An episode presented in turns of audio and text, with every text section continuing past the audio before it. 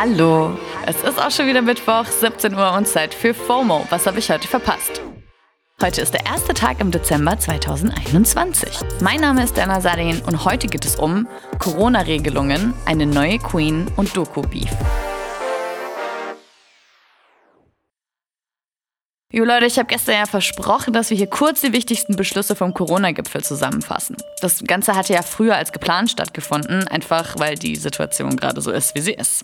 Und praktischerweise auch, nachdem das Bundesverfassungsgericht gerade beschlossen hat, dass die Bundesnotbremse im Frühjahr rechtmäßig war. Das heißt, jetzt stehen alle Türen offen, zur vierten Welle ähnliche Beschlüsse oder überhaupt strengere Corona-Maßnahmen einzuführen.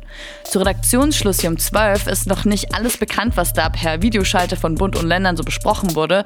Heute wird auch nochmal beraten und konkrete Beschlüsse soll es dann morgen nach der Ministerpräsidentinnenkonferenz geben. Eine Info ist aber schon mal durchgesickert und war in all meinen Timelines, sagen wir mal, sehr präsent. Fastkanzler Olaf Scholz will eine allgemeine Impfpflicht einführen.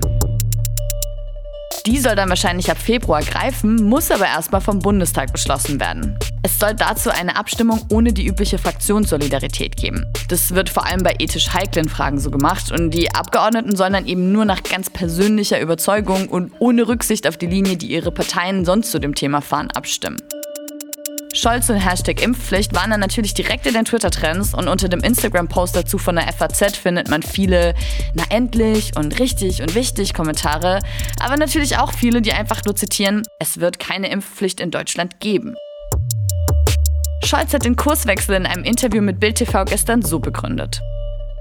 Hätten wir eine höhere Impfquote, hätten wir eine andere Lage, er ist außerdem dafür, dass es strengere Kontaktbeschränkungen für Ungeimpfte geben soll, dass auch in Apotheken und Zahnarztpraxen geimpft werden kann und dass die Impfung auch nur noch sechs Monate gültig sein soll.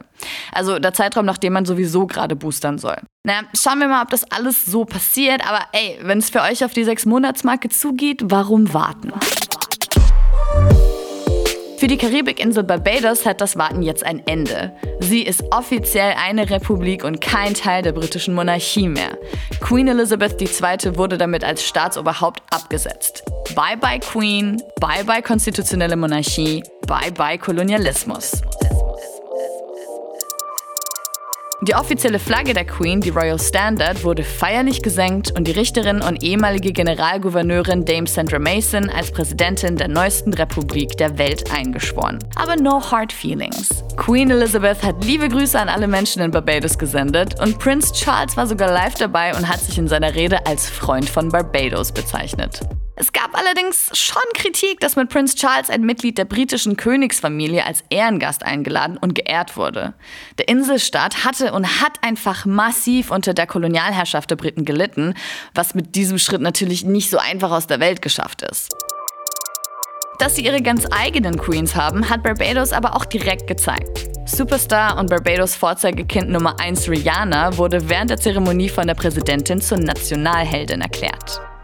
We therefore present to you the designee for National Hero of Barbados, Ambassador Robin Rihanna Fenty. May you continue to shine like a diamond. We love that. Ich frage mich, wer wohl in Deutschland zur Nationalheldin gekürt werden würde. Hm, vielleicht Bushido? Bushido? Der ist zumindest seit ein paar Tagen schon wieder in aller Munde. Letzten Freitag ist seine Doku-Serie Unzensiert, Bushidos Wahrheit auf Amazon Prime erschienen. Darüber haben wir hier bei FOMO ja schon berichtet. Darin geht es um seine Rap-Karriere, um seine Frau Anna Maria und seine Familie mit inzwischen sieben Kindern und natürlich auch um den Konflikt mit seinem langjährigen Geschäftspartner Arafat Abu Chaka gefühlt haben die Doku wirklich schon alle gesehen. Von den Rap-Ultras hier in der FOMO-Redaktion bis hin zu Leuten, die einfach nur krass fasziniert von diesem, in Anführungsstrichen, Clan-Ding sind. Meine Timelines sind jedenfalls voll mit dem Thema. Und jetzt hat zum ersten Mal auch jemand aus Arafats Familie auf die Doku reagiert. Und zwar sein Cousin, der Rapper Ali Boumaye. Der hat Bushido auf Instagram dazu aufgefordert, sich zu entschuldigen und die Doku runterzunehmen.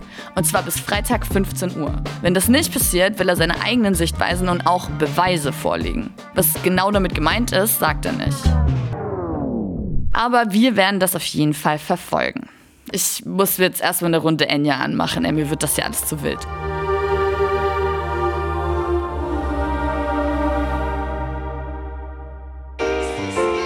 Das war's für heute mit FOMO und wir hören uns morgen wieder hier auf Spotify. FOMO ist eine Produktion von Spotify Studios in Zusammenarbeit mit ACB Stories. Folgt uns auf Spotify.